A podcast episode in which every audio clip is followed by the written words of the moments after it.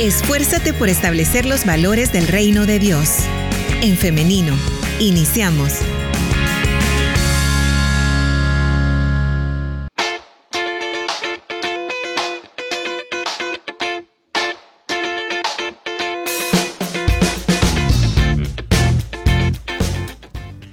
Estamos transmitiendo en vivo para El Salvador y para el mundo entero, así que le damos la bienvenida si usted recién se está conectando a través de esta plataforma. Les recordamos que puede estar participando dejando su pregunta en los comentarios. También quiero saludar a quienes ya nos escriben a través de nuestro WhatsApp. También por acá puede dejarnos sus preguntas, sus comentarios y con gusto voy a trasladarlas a la invitada de esta mañana, la doctora Lisette Rivas, a quien ya tenemos por ahí lista. Adelante, doctora, bienvenida. Hola, hola, ¿nos escucha? Buenos días, doctora. ¿Será que tiene su micrófono eh, en mute, doctora? Bien, creo que hemos perdido la conexión con la doctora Lisette Rivas, pero vamos entonces a darle unos minutos y veremos si podemos nuevamente eh, tenerla por ahí con nosotros. Mientras tanto, vamos a irnos a una pausa breve para que usted se mantenga pendiente. Bien, vamos a una pausa, ya regresamos.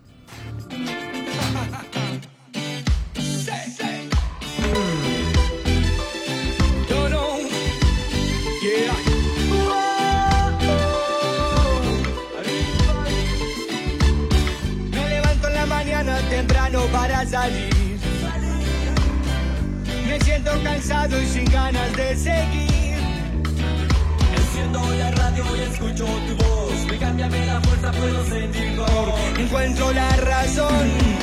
Intensamente vivo, voy cantando. Intensamente vivo, voy por mi Jesús. Loco, loco por su amor.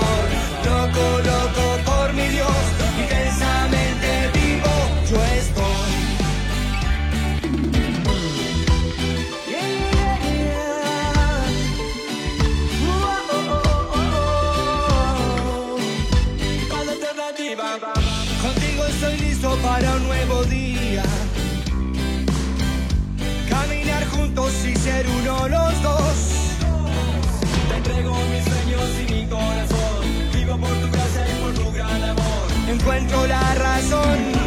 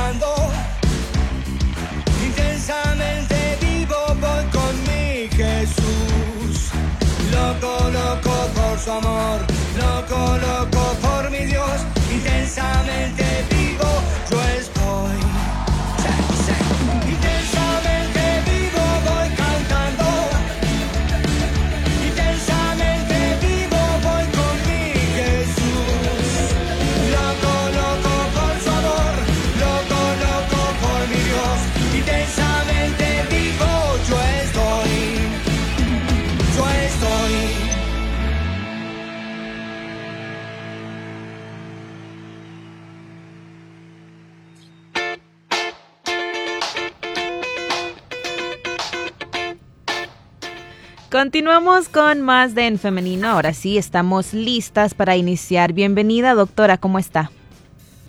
Hola, muy bien Liz, ¿cómo estás? Todo bien por acá, gracias a Dios. Contentas por estar compartiendo un eh, espacio más en la entrevista. ¿Usted qué tal? Muy bien. Aquí este, siento que ya nos volvemos a ver. Ya, ya, me, ya, ya, ya te extrañaba. igualmente, igualmente. Siempre se extraña tener este espacio. Bien, doctora. Hoy el tema que nos corresponde es la prevención de las enfermedades respiratorias en general. ¿Qué podemos decir acerca de esto? Pues bueno, para comenzar, es importante saber que cuando hablamos de infecciones respiratorias, pueden ser provocadas por diversos microorganismos. Si los englobamos, son en tres o cuatro grupos grandes.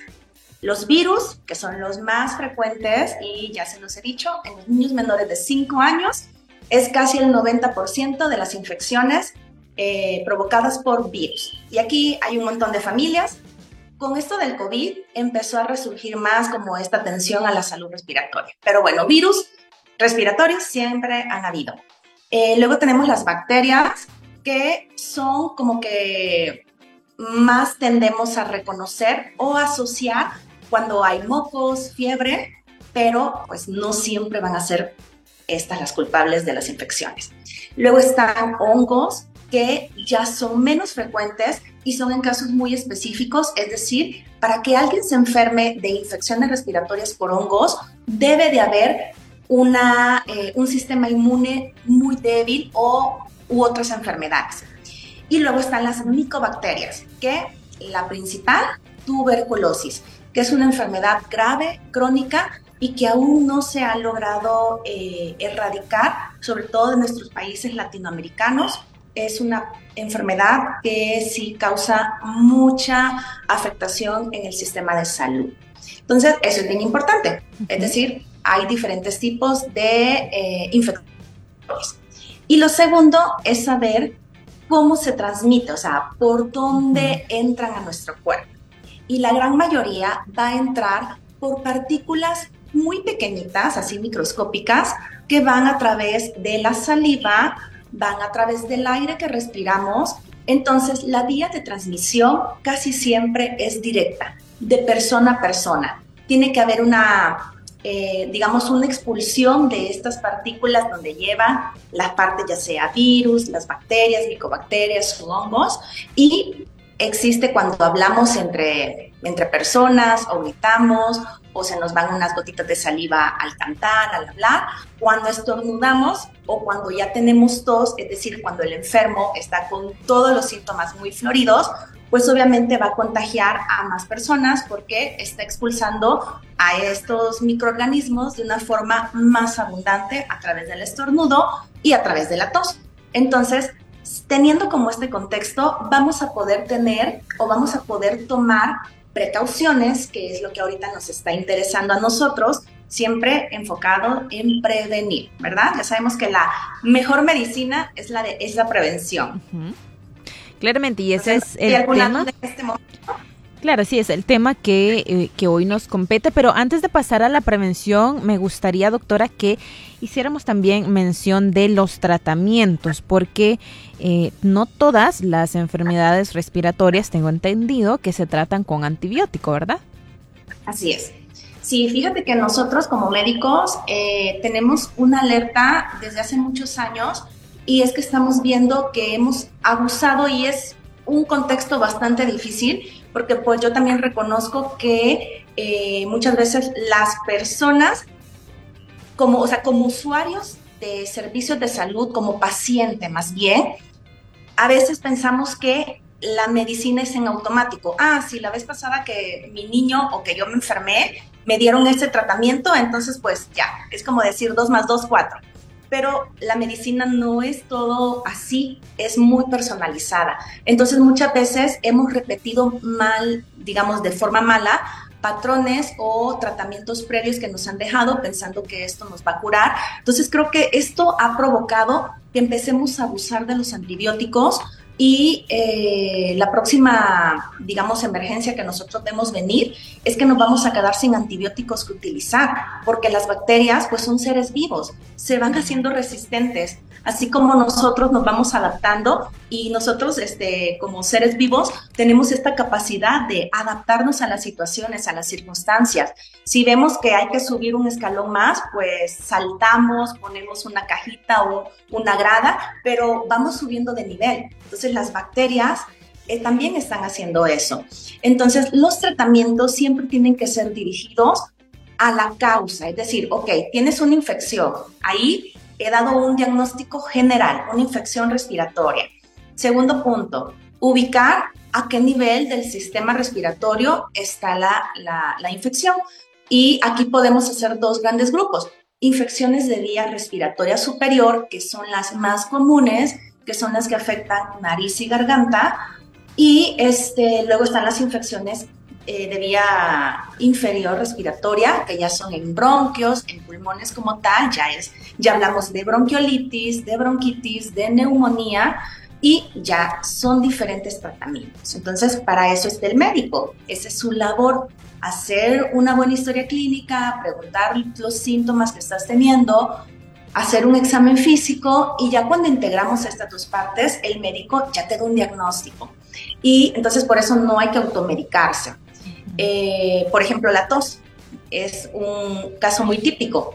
Puedes tener tos, pero el tratamiento no va a ser el mismo. ¿Por qué? Porque la tos puede ser provocada porque tienes rinitis, entonces el tema está en la nariz, tienes mucha congestión nasal, mucho moquito. Pero también esta tos, o también, o más bien en otro paciente que te llega por tos, puede ser que la tos es porque tiene las amígdalas inflamadas. Va a ser otro tratamiento. O a veces la tos puede ser en los niños, que tal vez ni nos dimos cuenta, se atragantó o se tragó una semilla de algún alimento. Entonces, por más jarabes que des, no vas a resolver el problema de la tos. Necesita otro tratamiento hospitalario. O cuando hablamos ya de neumonía, también puede haber tos. Entonces, un mismo síntoma puede estar provocado por una alteración, una afectación a diferente nivel de la vía respiratoria. Entonces, tratamientos diferentes. Eh, ¿Qué otra cosa? Eh, determinar el origen de la infección, que es como comenzamos. Hay infecciones virales que por más que des antibióticos no vas a hacer nada. Y lo peor es que vas a matar a tus bacterias buenas. Estos últimos años ha avanzado mucho la ciencia y se ha eh, visto que nosotros tenemos un microbioma amplio y extenso años atrás le decíamos la flora bacteriana. Ya no es correcto decir así porque ya no solamente hay bacterias, tenemos esporas, virus y demás. Es decir, nuestro cuerpo humano tiene más células de otros microorganismos, que es este microbioma, más que células humanas y nos ayudan a defender.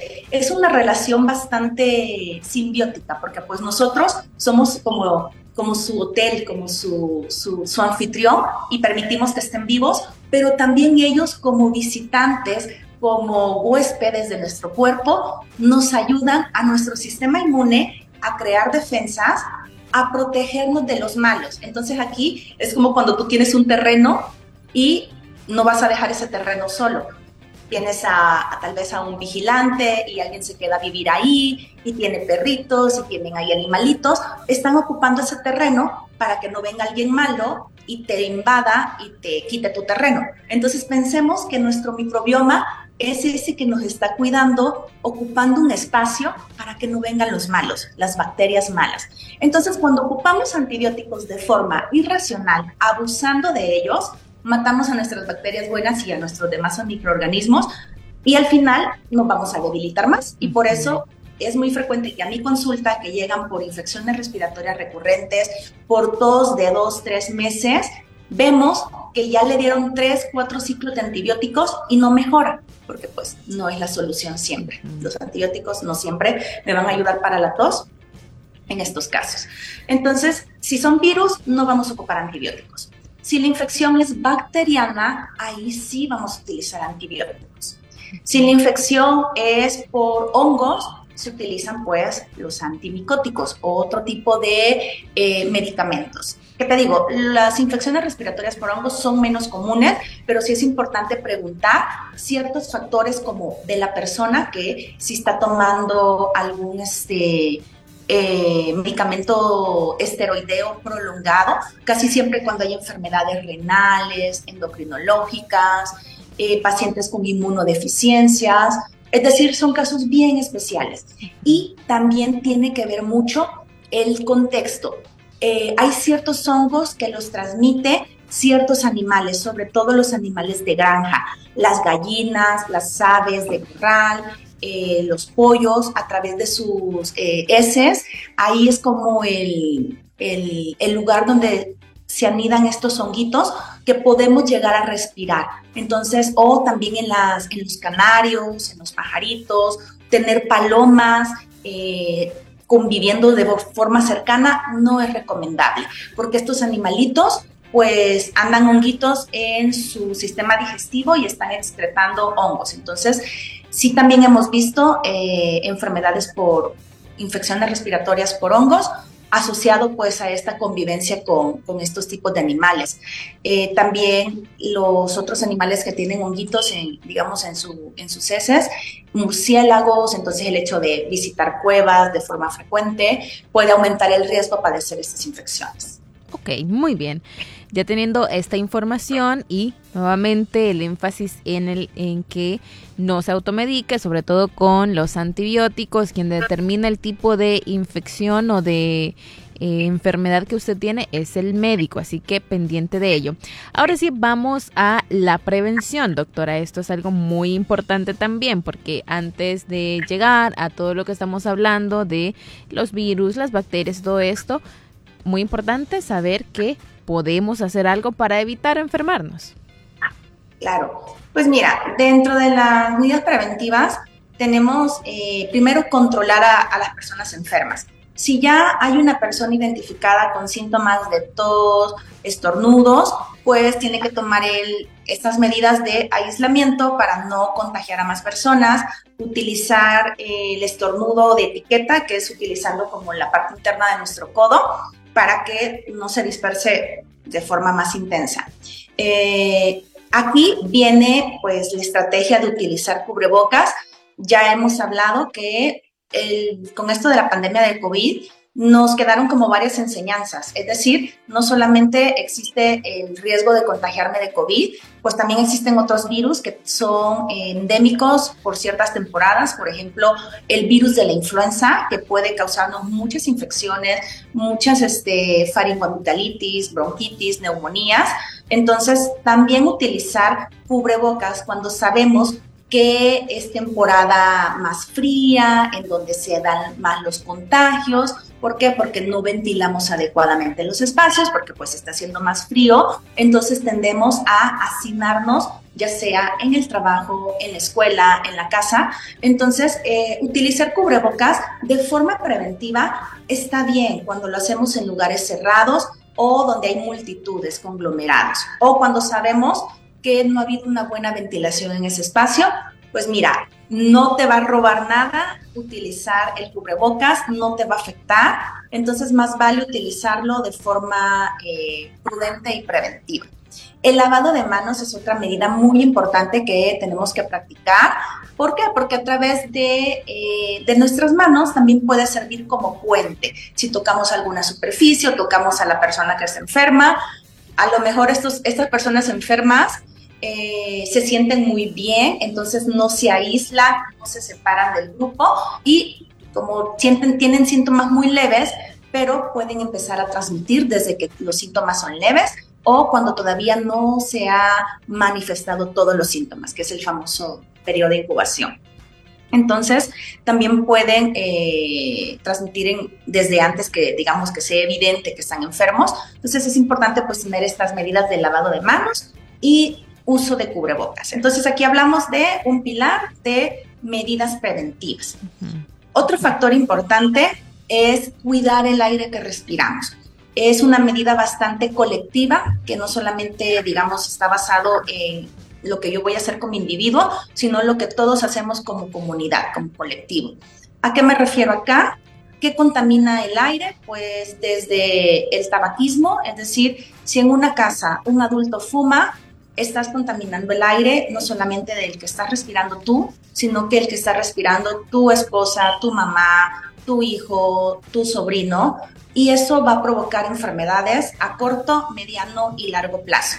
El humo de tabaco puede ser, o más bien el, tabaquismo puede ser de, de cuatro tipos hablamos más de tres tipos, pero ya se está viendo que ya está tabaquismo de cuarta mano, que es la contaminación que queda en todo el ambiente. Entonces, como que va pasando la factura no solamente a quien fuma, sino quien convive, quien visita esa casa, aunque ya no se esté fumando en ese momento, pero en las paredes y en, la, en los sillones, en las toallas, en los juguetes, queda impregnado con polvo de tabaco. A eso se le llama tabaquismo de tercera mano.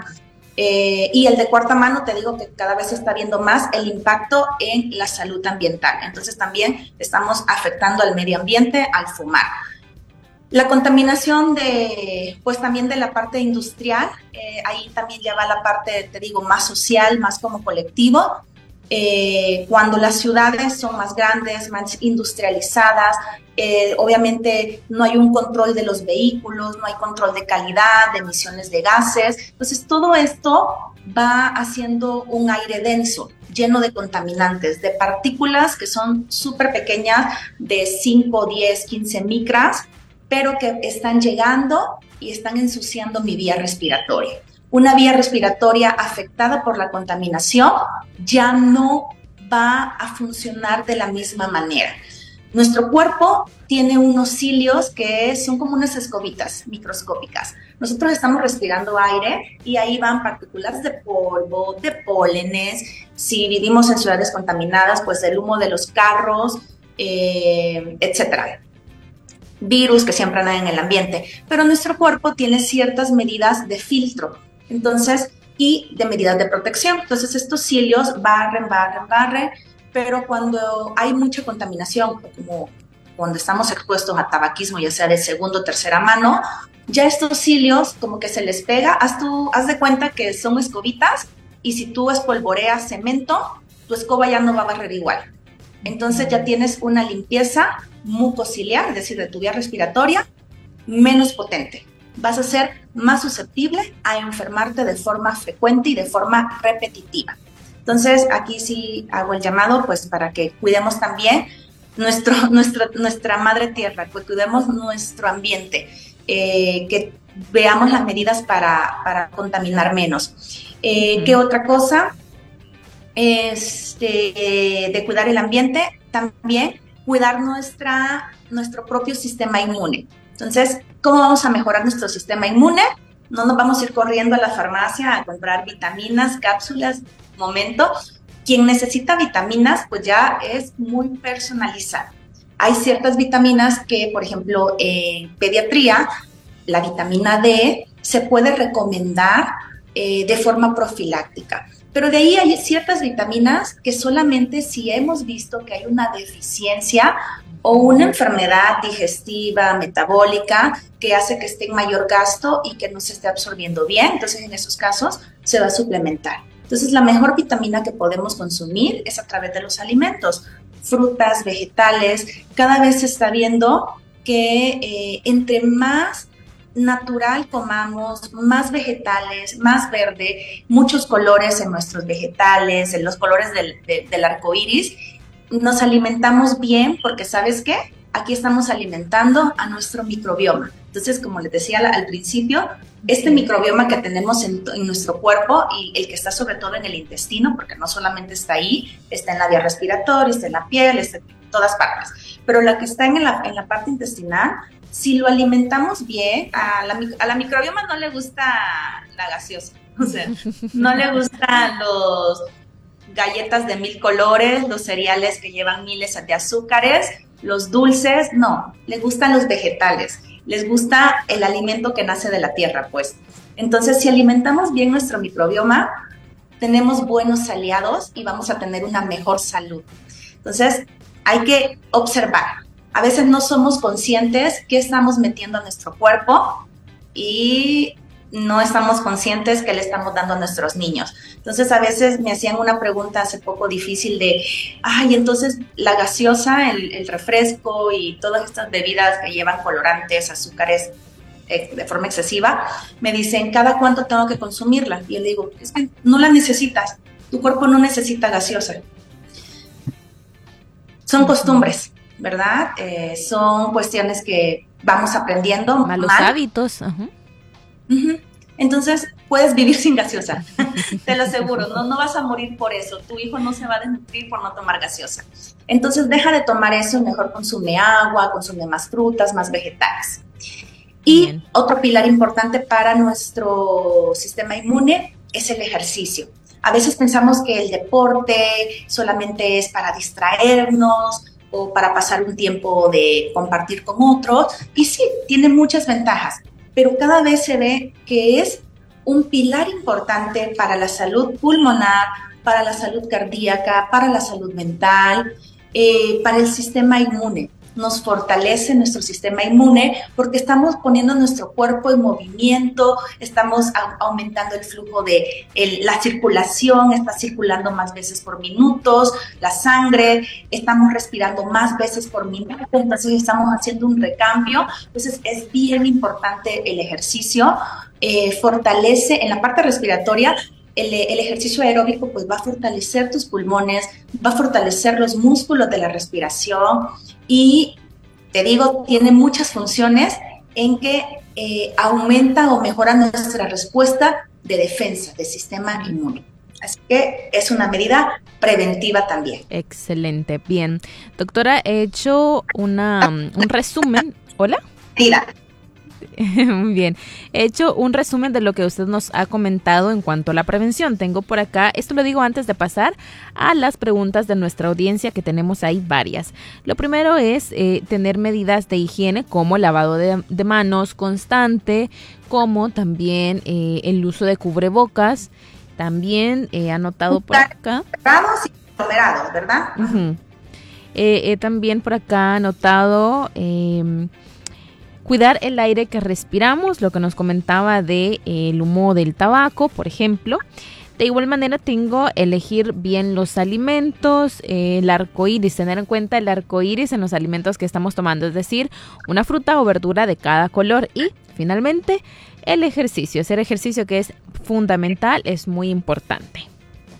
Y, la última medida, la vacunación. Ah, muy bien, nos faltaba eso y existen vacunas que son bien específicas para evitar neumonías.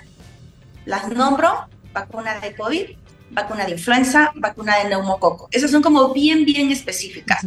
Luego, en el esquema infantil tenemos la vacuna, bueno, pentavalente o hexavalente, dependiendo de la que se esté manejando. Ahí hay varios componentes en esa vacuna en donde me protege contra infecciones o contra algunas bacterias como hemófilos influenza del tipo B, también este, hay eh, la vacuna triple viral, que tiene tres componentes de sarampión, rubiola y parotiritis. Sarampión da mucha afectación en el sistema respiratorio, entonces al tener estas vacunas hexavalente, pentavalente o triple viral, protegemos a nuestros niños de infecciones respiratorias graves.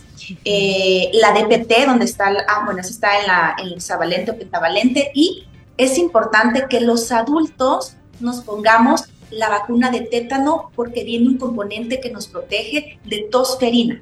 Y no vamos a estar contagiando a los bebés con los que estamos cuidando o conviviendo, porque a los bebés les puede dar un síndrome que se llama coqueluchoide, que este, es por esta bacteria pertussis. Entonces, al, al vacunarse tanto el niño y el adulto como el esquema de salud lo, lo dicta, estamos cuidándonos todos, el famoso efecto del rebaño nos cuidamos uno, pero también cuido al, que está a mi lado, al que está, con el que estoy conviviendo. Otra cosa importante, eh, pues es, tener este, este esquema al día. Bien. Ahora sí, doctora, pasamos a las preguntas de nuestra audiencia. Nos dicen, tengo una consulta. Hace años padezco de rinitis casi permanente. Vivo en Estados Unidos y me afecta el clima frío, el polen. En mi trabajo uso mascarilla, pero aún así padezco de alergia, goteo postnasal y soy bastante propicia a contraer enfermedades respiratorias. Nos dice que usa un tipo de spray y también toma medicina para eh, esta condición. ¿Tiene alguna recomendación? Por ejemplo, en las personas que tienen alergias, es bien importante que tengan sus vacunas eh, de temporada. Por ejemplo, influenza es una vacuna cada año, porque el virus va mutando, va cambiando. Probablemente COVID también sea así. Se está, se está mutando el virus, entonces hay que estarnos reaplicando nuestras dosis actualizadas. A veces existe el temor y comparto aquí una experiencia. Hace poco recibí a una paciente que nunca se había puesto vacuna de influenza porque tenían miedo del, digamos, de que le diera la fiebre o que tuviera síntomas como influenza. Les explicaba que la vacuna no te va a dar la enfermedad, sí puede darte fiebre. ¿Por qué? Porque estás retando a tu sistema inmune a que cree defensas. Pero la fiebre se va a controlar con acetaminofén, paracetamol, uno o dos días, pero no te va a dar toda la enfermedad. Entonces es importante que pongamos nuestras vacunas preventivas en cada temporada. O sea, cuando salga la nueva vacuna de influenza, hay que vacunarnos, sobre todo las personas que tienen asma, rinitis alérgica u otra comorbilidad u otra enfermedad. Es importante que sean los primeros en vacunarse. Bien, vamos a otra pregunta. Doctora, eh, mi hija padece de los bronquios y usa un spray. Ella tiene 7 años, recae mucho y yo tengo miedo que este spray a largo plazo le haga daño. ¿Qué puedo hacer para evitar estas recaídas? Claro, probablemente si padece de los bronquios y tiene esta parte como recurrente o crónica, eh, primero hay que verificar si es o no asma. porque Es importante que se haga una espirometría para corroborar el diagnóstico. Muchas veces, si no tenemos la confirmación del asma, puede ser que sea otra enfermedad. Sinusitis, que se están eh, dando problemas sinobronquiales, otras cuestiones. Entonces, es importante primero tener claro el diagnóstico. Cuando tenemos ya un diagnóstico, podemos utilizar el tratamiento específico y este, los medicamentos eh, como corticosteroides inhalados son seguros porque no estamos dándolo de forma, digamos, oral o inyectados, en donde pueden haber efectos adversos. La forma de eh, inhalada es muy segura porque son microdosis, pero sí, vuelvo al punto que es importante confirmar diagnóstico. Eh, me ha pasado que, por ejemplo, pacientes con fibrosis quística, que es otro tipo de enfermedad, o, eh, por, no, por no mencionar como otras opciones, a veces eh, si no se hace un diagnóstico temprano o específico, podemos tener etiquetada la enfermedad con otro nombre. Entonces, sí, sí aconsejaría que busque a un especialista en neumología pediátrica para que se confirme el diagnóstico, ¿verdad? a descartar asma o si no que busque otras causas de enfermedad bronquial. Bien. Doctora, ¿cómo puedo prevenir que mi hija le repita la gripe cada dos semanas? Ahí depende mucho de la edad. ¿No, no menciona la edad? Nos dice, eh, permítame, acá tengo el mensaje. Dice, ah, ya es adulta, ya es adulta. Ah, bueno, entonces ahí sí sería checar, perdón, eh, si estas son gripes en realidad, es decir, si son virus o probablemente sea algo de alergias. A veces decimos gripe cuando hay moquitos, estornudos, entonces igual. la, la valoración por especialista, porque es bien importante la historia clínica, los antecedentes, hacer esta parte de toda una entrevista al paciente y luego el examen físico, es bien importante. Bien, Quiero compartir mi opinión. Yo soy una persona que me alimento bien, hago ejercicio, senderismo. Mi único problema es el café. No tomo refrescos artificiales, pero soy muy alérgica. Padezco mucho de gripe y tos. Yo quisiera tomar vitaminas para inmunizarme. ¿Estaría bien o a qué se debe que sea bastante enferma? probablemente son sus alergias, como ya lo mencionó, o sea, como las gripes, pero justo ya reconoce como de alérgica. Si, se, si las alergias están siendo de forma persistente y los síntomas eh, se manifiestan como estos síntomas nasales, estornudos, mocos constantes, es importante determinar a qué es alérgica, porque imagínate que es alérgica al ácaro del polvo. O sea, por más limpieza que haga en la casa, siempre va a estar expuesta. O a lo mejor es alérgica al polen de ciertas plantas, entonces cuando es temporada donde están floreando, cuando hay mayor polinización, eh, sus síntomas van a exacerbar. Entonces, hay tratamientos específicos para las alergias. Antes de, irme a, tomar más vitaminas, porque pues se está alimentando bien. Entonces, más bien enfocarse en determinar a qué es alérgica, ya sea pruebas específicas, pruebas cutáneas o este, en sangre, para determinar a qué es alérgica. Termino con esta pregunta. Nos dicen así. Doctora, yo padezco mucho de infecciones en la garganta porque se me inflaman las amígdalas. Me han dicho que me las deben extraer. Yo quiero saber qué beneficios, pero también en qué me puede perjudicar extraerme las amígdalas. Fíjate que en este caso es adulta, ¿verdad? Entendí que eh, sí, es, sí, es una persona adulta. Aquí el otorrinolaringólogo hace una valoración sobre qué tanto se infectan las amígdalas y qué tanto le está provocando problemas de ronquido. Porque en los adultos, si llegan a un nivel en donde la, inflamación de las amígdalas es tan grande, sí pueden, eh, digamos, valorar la parte quirúrgica para que no sea un, un, motivo de síntomas recurrentes y pues que esté afectando tanto su calidad de vida como su calidad de sueño. ¿En qué puede afectar? Sobre todo pues el riesgo quirúrgico. Todo procedimiento quirúrgico que requiera desde una anestesia o una intervención pues de resección, quitar algo, pues hay un riesgo eh, quirúrgico. Entonces, ahí quien tiene que hacer la valoración específica es otorrinolaringología. Muy bien. Eh, otra pregunta es, ¿curable la sinusitis, doctora, o solamente se controla? Sí, si es una sinusitis infecciosa, es totalmente curable. O sea, te puede dar una vez en la vida y ya nunca volverte a dar. Ahora bien, volvemos como que mucho de las alergias. Si tienes rinitis alérgica, entonces tienes mayor predisposición a hacer rinosinusitis alérgica. Entonces volvemos al punto. Imagínate que eres alérgico al pelo del gato y tú no sabes.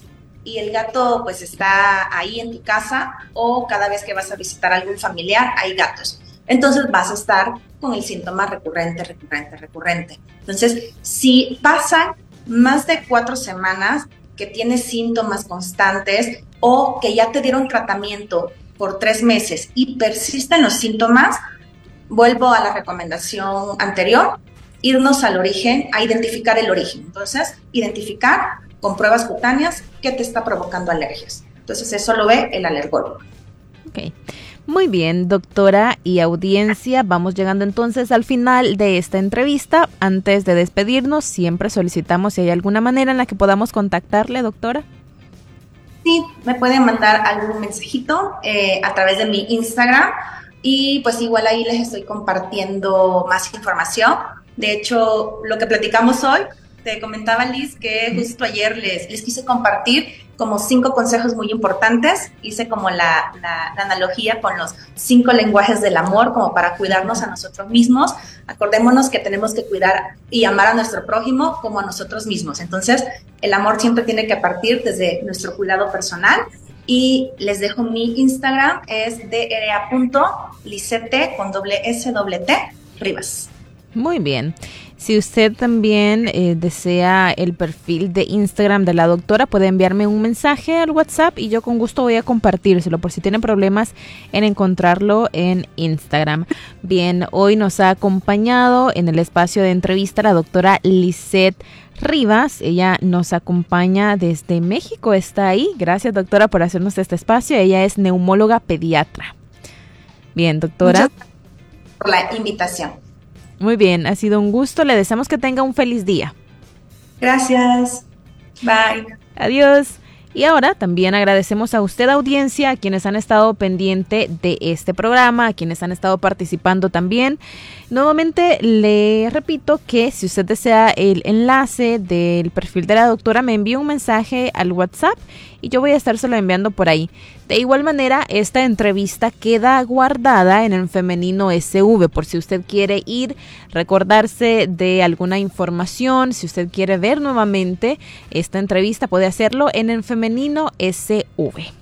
Quedamos hasta acá, pero la invitación es para mañana, para que a las 9.30 en punto usted esté pendiente de En Femenino a través del 100.5 FM, en internet elin.org.sv y nuevamente en nuestra página en Facebook en Femenino SV. Nos vemos y nos escuchamos hasta mañana. Que tengan un feliz día.